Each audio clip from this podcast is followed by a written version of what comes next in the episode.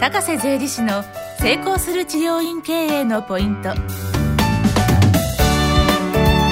この番組は治療院専門税理士として300件の顧問先を持ち成功する治療院経営バイブルの著者でもある高瀬則之が数多くの治療院を見てきた中で成功する治療院経営のポイントを分かりやすくお伝えします。皆さんこんにちは。高瀬税理士の成功する治療院経営のポイント。今日は42回です。企画構成担当の斉藤元明です。それでは高瀬先生今日もよろしくお願いいたします。よろしくお願いします。さて先生前回ですね、はい。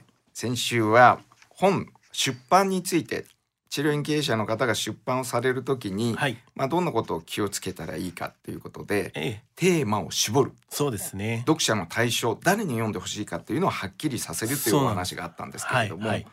本っていうのはまあ実は、まあ、書くのも大変なんですけれども、うん。あの初めて書かれる場合は大変なので、うん。終わったら「やっと終わった!」という感じで、そうですね。マラソンを走った後のように、ええ。もう一服状態っていうか、はい。なっちゃうと思うんですけども、はまあ、実ははい本を出してからがはい。始まりといいますかそうですね。スタートはい。勝負というところがあると思うんですけれども、本を出してから、はい。先生一番気をつけなきゃいけないことはええ。何でしょうか、まずこの本を、はい、にそのターゲットに認知してもらう必要があると思うんですね。知っていただく。はい。なるほどですね。そうですね。高瀬先生の場合はその知っていただくためにはいどういうはい。プロモーション、反則活動をなさったんでしょうか？えまずですね、はい。あアマゾンのランキングとかいうのあるじゃないですか、ええ。ビジネスランキングってはい。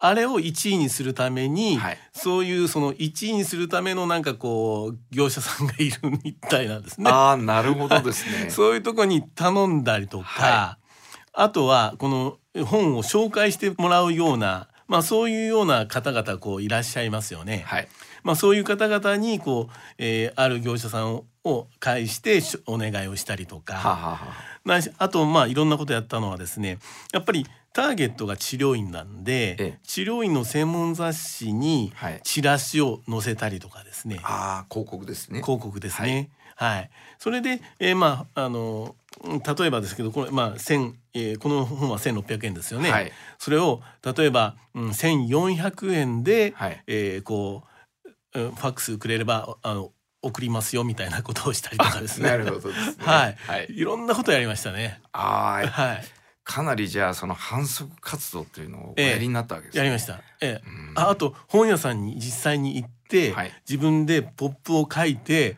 これあの置いてって言ああってご自分で。ええ書店に営業にも行きました。ああそういうのは岩村さんからアドバイスがあっえたんですそれはですね、はい。出版コーディネーターの方うんからのこうアドバイスで、ええ。それで、えーその方と一緒に行ったりとか、まあ、僕は一人で行ったりとか、はい。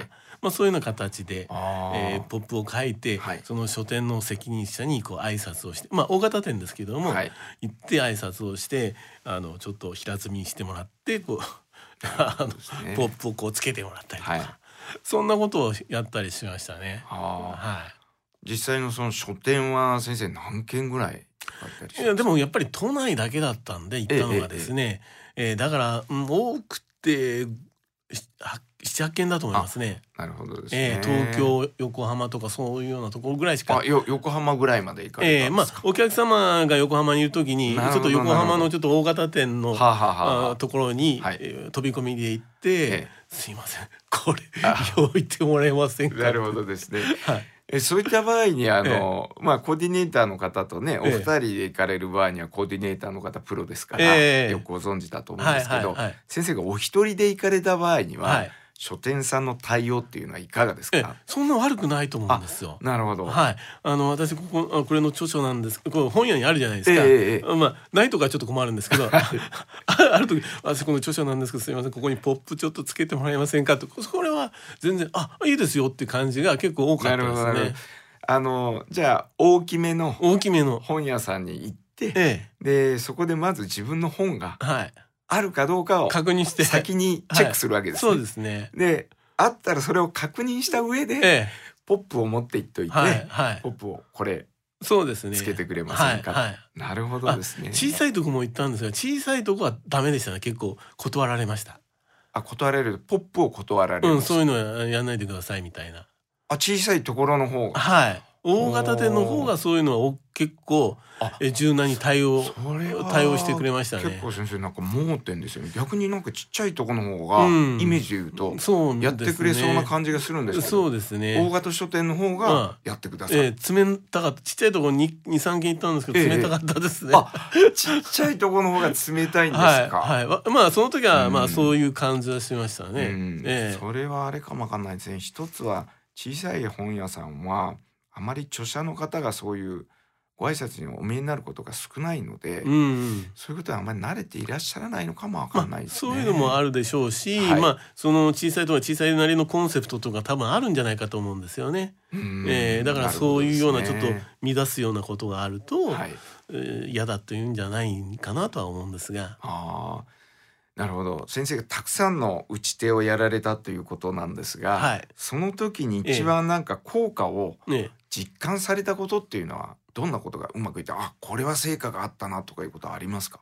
私は、はい。あのー先ほど言った、えー専門雑誌に、はい。その本を、ええ。ーチラシを入れてもらって、ええ。多少安くして、ええ。こうやったものが、はい。結局返ってくるわけなんですがリストとして返ってくるんでなるほどなる非常にそれは良かったなと思いますね。うんそうなんですね。興味がある人が買ってくれたわけですから、ええええ。ですから、えーその興味がだどういう人が買ってくれたかは直に分かったん分かるんで。なるほど。広告出した部分は分は先生のところに申し込みが来るわけで。注文が来て、はい。先生のところから発送するわけですね。そうですそうです。あなので、ええ。その買ってくれた人のえ名簿がもう直接できると、はい。なるほどです、ええ。それは大きいですね。大きいですよね。あはい。まあそういう方にアプローチは特別にししてはいなかったんですけどもでも一つのリストの宝にはなってますよね。ああなるほどですね。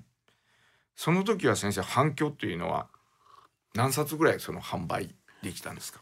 結構できまして75ぐらいできたと思います。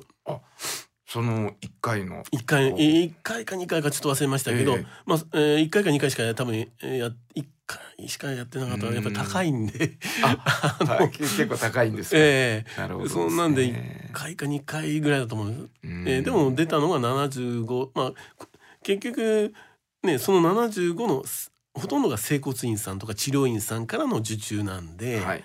それは、えーぴったり合ったターゲットですから、はい非常に良かったかなと思いますね。なるほど。まあそうするとやはりその業界誌はい。とか、そういうやはり本のことと同じですけれども媒体も、まあ、対象を絞って書いた本なので、うん、その対象の方がはい。読まれるそうですね。専門誌とか業界誌とか、はい、はい。そういうので広告をすると評価あの効果が高い、とそう思いますね。まあはい非。常に属性がマッチしてるわけですからそうですね。はい。ああなるほどですね私は治療院の方はええちょっとやり方違うと思うんですよ。はいややっぱり治療院の方が本を書くっていうことはやはり一般の、消費者が見るわけじゃないですか。あこの先生は本を書くほど技術が高い人だなっていう意識がそこで出てくると思うんですね。うん確かに治療家の方で本を出される方も増えてきましたけどはい。全国でいうとまだまだ非常に少。数ですから、はい。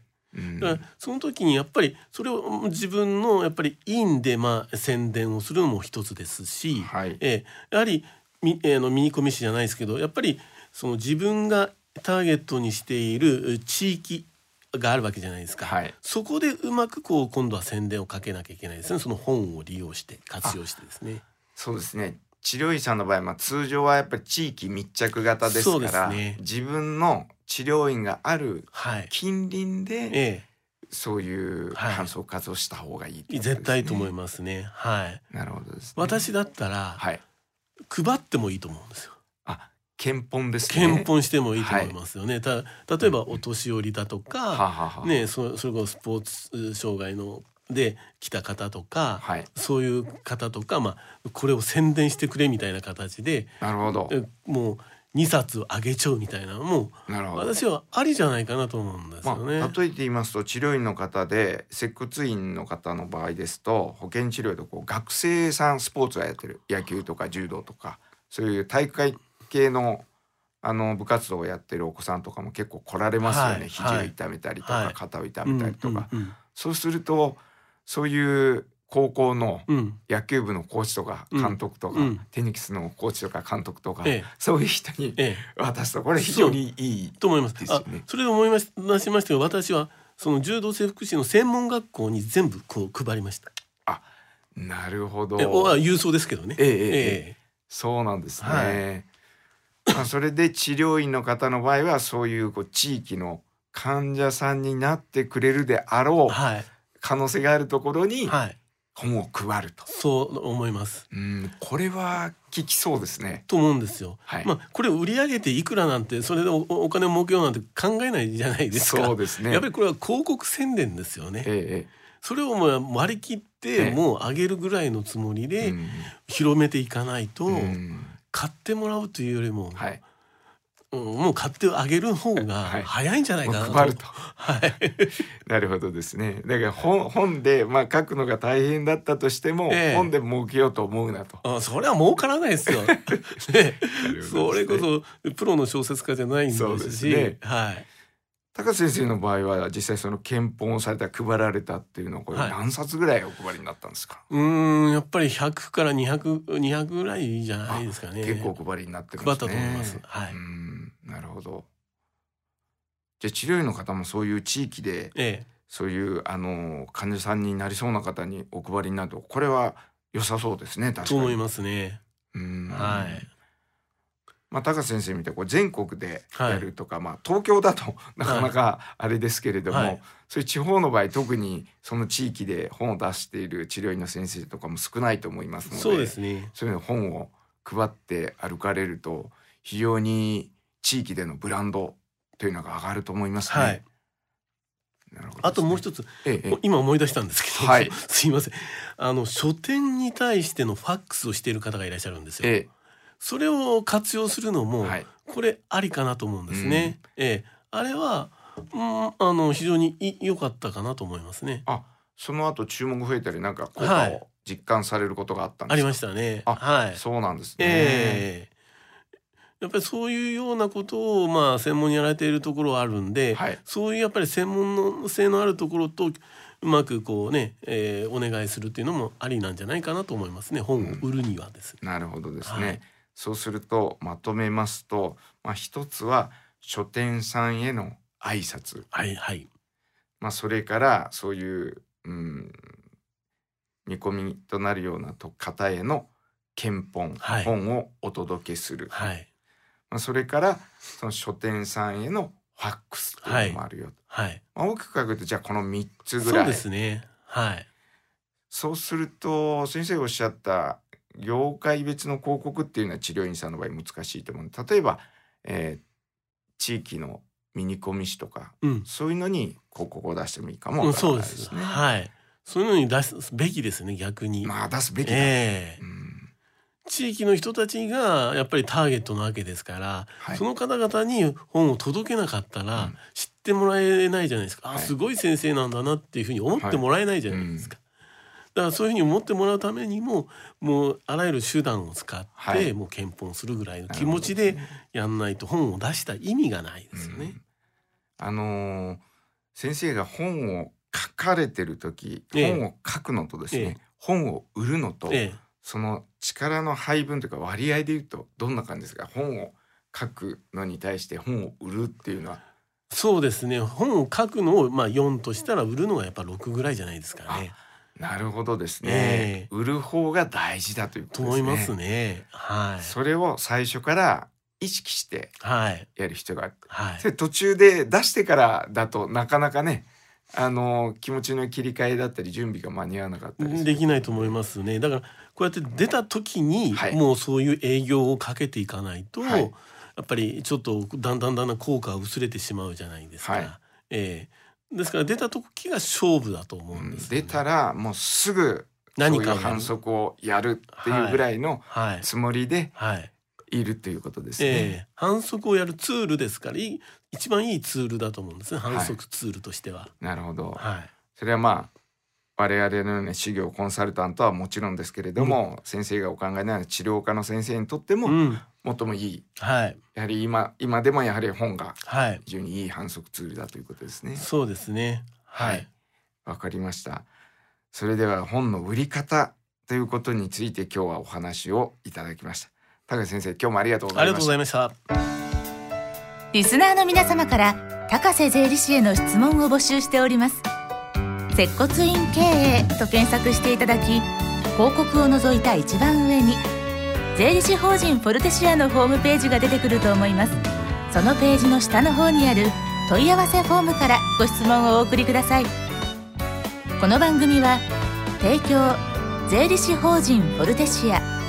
プロデュース斉藤元明によりお届けしました。